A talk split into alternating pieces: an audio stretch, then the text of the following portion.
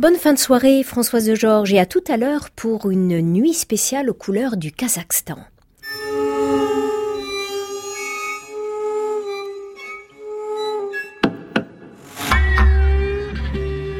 À l'abrévé, Anne Montaron, France Musique. Bienvenue dans la coda de notre à de la semaine, une coda en forme de portrait et un portrait double ce soir puisqu'il va s'articuler autour du duo interprète-compositeur. Le musicien c'est Nicolas Tulliez, le compositeur c'est Martin Matalon. Car si Martin Matalon a imaginé pour notre émission sa pièce Trace qui met en scène la harpe, c'est précisément en pensant à Nicolas Tulliez, un complice de longue date.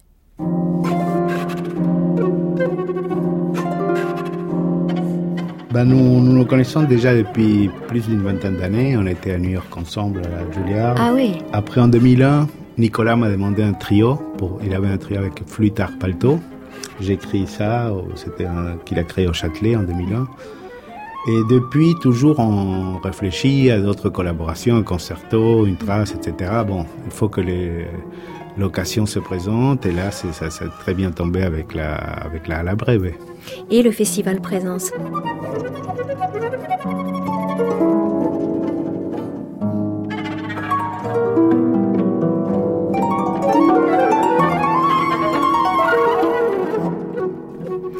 Nicolas Tulliez n'est pas totalement livré à lui-même dans cette nouvelle pièce pour instruments solistes et électroniques en temps réel.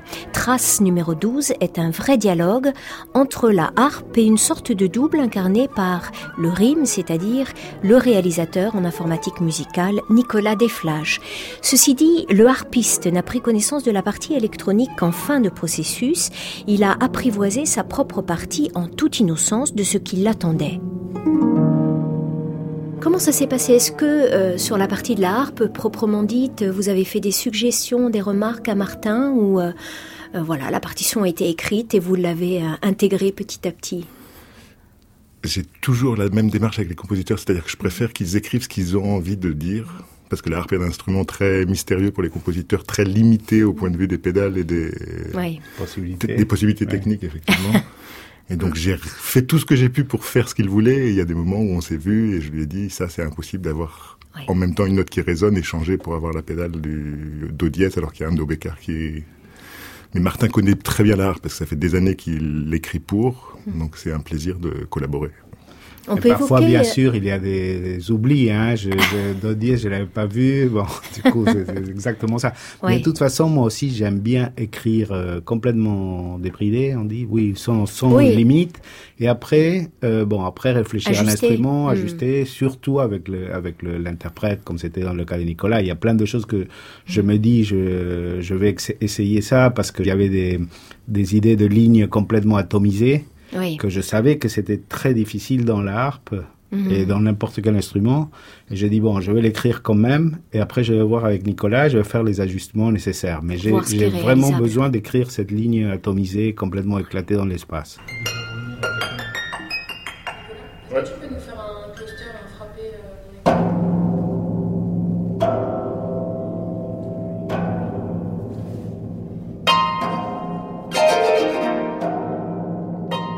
J'ai pas encore beaucoup de distance, mm.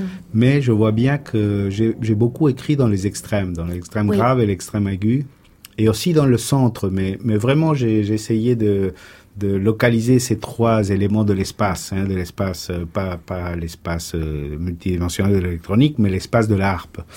Et, et c'est vrai que je, beaucoup, dans toutes les pièces, j'ai un peu ordonné, structuré un peu la forme par rapport à ces espaces, disons, à ces registres. C'est comme ça que vous avez pensé la logique de la pièce, euh, le découpage en cinq mouvements C'était un des, un des éléments. Il y avait aussi un élément très important qui était comme je vous disais tout à l'heure, l'idée de plan sonore m'intéresse beaucoup. Pour moi, c'est la vraie polyphonie aujourd'hui. Ça se passe à niveau de plan sonore, pas à niveau des notes contre notes. Quand il n'y a pas d'harmonie, ça n'a aucun oui, sens. Bien sûr. Mais par contre, au niveau de plan, ça m'intéressait beaucoup. Et il y avait un plan, un plan qui était un espèce de troisième plan constant dans chaque pièce, qui traitait, par exemple, le temps différemment. C'est-à-dire que je suis allé du temps pulsé à la pulsation fantôme, à la hum, suspension totale, autant strié mais pas pulsé, mm. etc. J'ai essayé dans chacune euh, de consacrer un plan sonore, par exemple, à le, travail sur le temps. C'est un travail, c'est une préoccupation qui vous est chère euh, depuis, depuis plusieurs années, je crois. Beaucoup et surtout euh, tout ce qui est la pulsation fantôme que ça me paraît la plus difficile à, s'approprier, mhm. à la faire passer, et c'est la plus intéressante peut-être. Vous pouvez l'expliquer aux, ben, auditeurs? Une pulsation fantôme, c'est une pulsation qui, qui est comme subliminale dans, dans celui qui écoute et qui n'est pas nécessairement écrite, mais qu'on sent tout le temps cette espèce de, de ton qui, qui est là derrière nous, qui, Bon, ça c'est quelque chose qui m'intéresse beaucoup et bon, c'est j'essaye dans des mhm. pièces à le à le développer, c'est-à-dire créer une pulsation qui n'existe pas en réalité, qui existe et qui n'existe pas, quoi.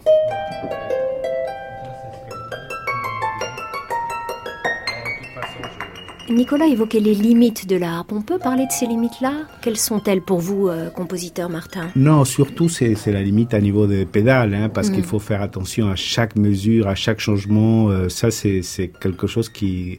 Et puis moi, c'est quelque chose qui me gêne un peu, c'est quand on euh, étouffe l'harpe, parce que il y a un rythme qui n'est pas voulu, qui, est, qui se place, il y a un trou tout d'un coup dans, dans l'attention, dans parce que il y a, il y a un côté direct de l'art qui, qui, bon. Alors ça, c'est la, disons la seule difficulté. Le reste, c'est, je pense que c'est comme un autre instrument, mais c'est surtout les pédales qu'il faut bien gérer. Et, bon, je sais pas si je l'ai fait euh, au mieux, mais c'est quelque chose que je reverrai aussi.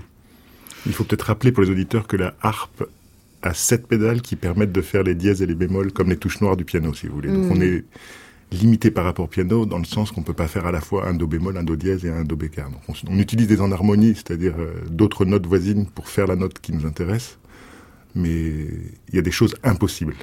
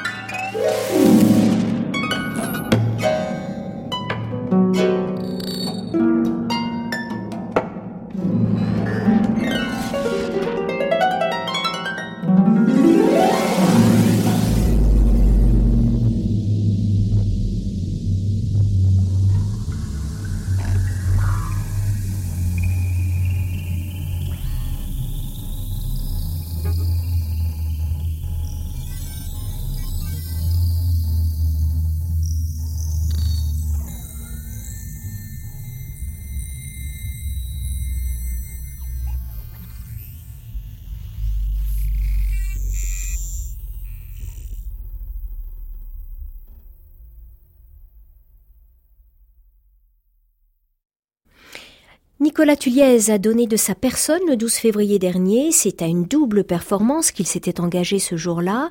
Créé non seulement en public dans le cadre du festival Présence, la pièce pour harpe et électronique concoctée pour lui par Martin Matalon, puis aussitôt le concert refermé, enregistré dans la foulée cette même pièce pour qu'elle puisse être découverte par encore plus d'auditeurs cette semaine dans À Une performance, une vraie, dont les doigts du harpiste se sont souvenus d'ailleurs. La pièce a dû mûrir très vite et c'est la version du jour J que nous venons d'écouter. Elle a été réalisée grâce à Nicolas Desflash à l'électronique et toute une équipe de son, Pierre Monteil, Bastien Varigo, Alice Legros, coordination Justine Merniac. Petite mention spéciale, si vous voulez sentir le son de cette musique vous envelopper, notre Hyper Radio met à votre disposition sur notre page de site une version en 3D de cette pièce de Martin Matalon. Anne Montaron, à l'abrévé, France Musique.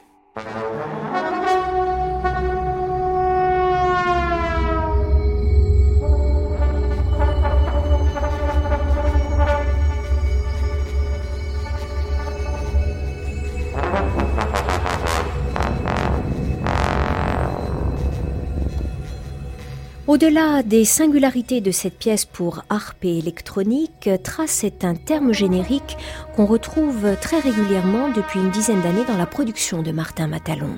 C'est un genre que, j'aime beaucoup parce qu'il est très, très puissant et à la fois très malléable, très, très agile pour mm. travailler. Alors pour moi, c'est un petit peu un laboratoire formel où j'essaye des choses et puis euh, ces choses-là, si elles marchent, je les traduis dans des œuvres plus grandes. Euh, à la fois, c'est un instrument euh, et puis euh, toutes les possibilités que l'électronique donne, hein, que c'est au niveau du timbre, de l'espace, du temps et surtout la possibilité de, de superposer plusieurs plans sonores. Et c'est ça qui est peut-être une des choses les plus attirantes de l'électronique.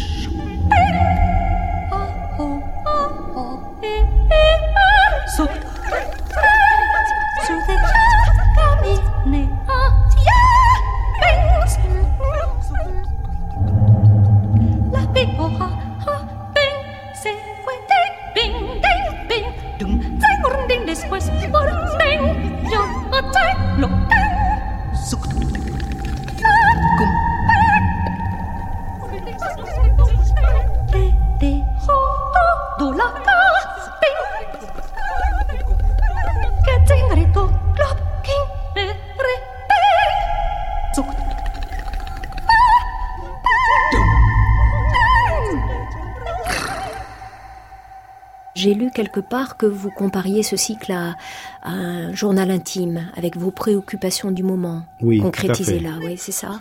Tout à fait. C'est comme c'est un cycle que je vais écrire tout au long de, ma vie de compositeur. J'ai l'impression. Mm. Euh, je peux pas avoir toujours les mêmes préoccupations. Ces préoccupations évoluent et je veux que les traces soient un peu ça. C'est la même chose pour les trams. Hein. Les, les trams, c'est l'idée de concerto un peu réinterprétée. Oui. Et dans chacune aussi, j'essaye de soulever une problématique un peu différente. Alors ces, ces deux cycles-là sont comme des journaux, journaux intimes quelque part. Je les pense comme ça.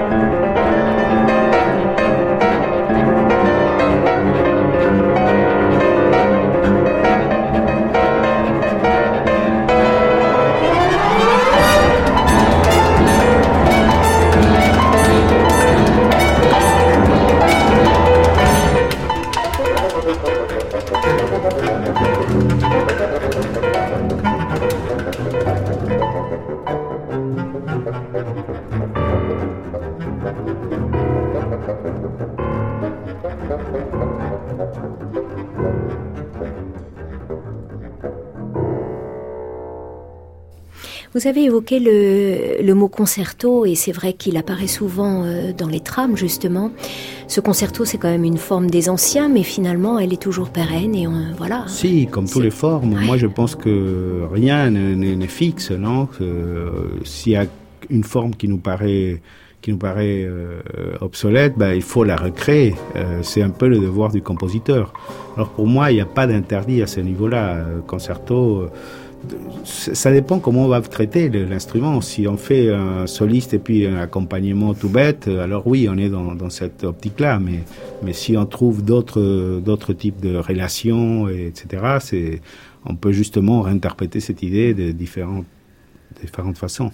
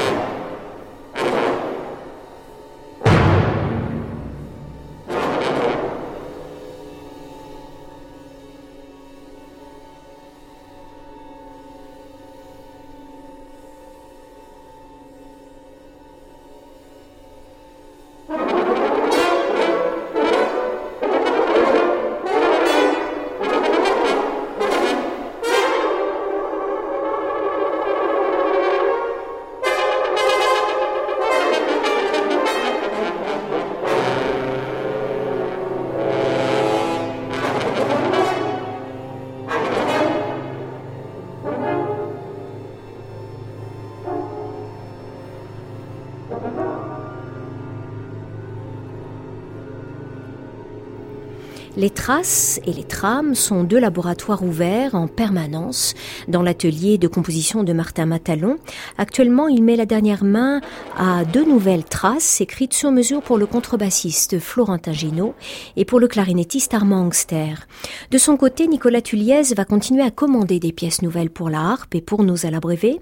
En projet, une création de Yann Marèche et une autre de Francesca Veronelli.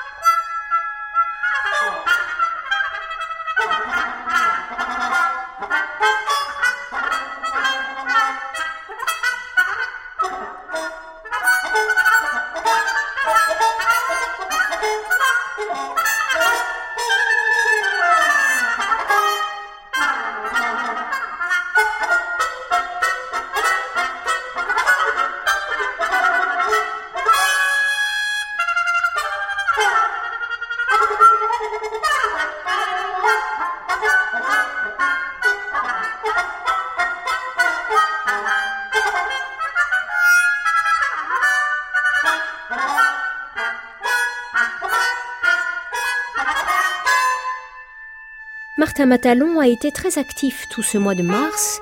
Son opéra, L'ombre de Venceslau, a été donné dans plusieurs maisons d'opéra en France. Il a lui-même d'ailleurs dirigé l'une des représentations à l'opéra de Clermont-Ferrand, car Martin Matalon est chef d'orchestre également. Entre deux répétitions, il travaille sur deux nouvelles pièces ambitieuses, l'une pour l'ensemble Moderne Orchestra et l'autre pour l'orchestre d'harmonie du centre. Alors je me demande où il trouve le temps finalement pour enseigner la composition et pourtant il y parvient et guide ses étudiants avec énormément de passion. J'entends souvent euh, on ne peut pas enseigner la composition. Moi je ne crois pas ça du tout. Moi, je pense que le, professeur de composition, il doit être là pour un peu aider à révéler la. Oui, c'est un guide. Tout à fait. Et puis euh, réfléchir à des choses. Parfois, on écrit la musique, les, jeunes compositeurs, ils savent pas exactement, ils savent ce qu'ils ont écrit, bien sûr, mais je veux dire, ils n'ont pas conscience complètement des possibilités. Ou alors, le professeur, il est là aussi pour ça, pour révéler, pour que l'étudiant puisse analyser son travail et voir où est-ce que ça peut nous amener. C'est-à-dire qu'il a une autre conscience de son travail que celle que lui, il voit à ce moment-là. Alors je pense que c'est important le travail du, professeur et puis euh, c'est normal, c'est un passage obligé quelque part. Ça prend du temps évidemment, Tout nécessairement. C'est un travail de fourmi la composition.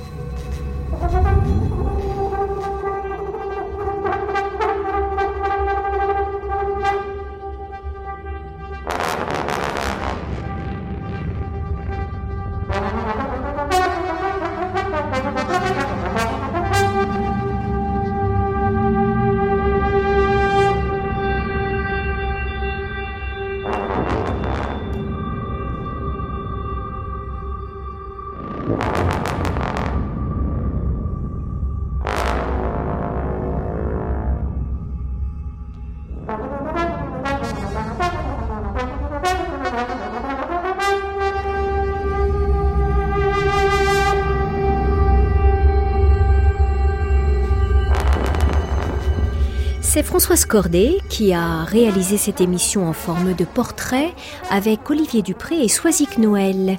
Il est minuit et c'est Françoise de Georges que nous retrouvons pour un voyage dans la musique du Kazakhstan, une nuit spéciale à faire rêver tous les amoureux de ce pays.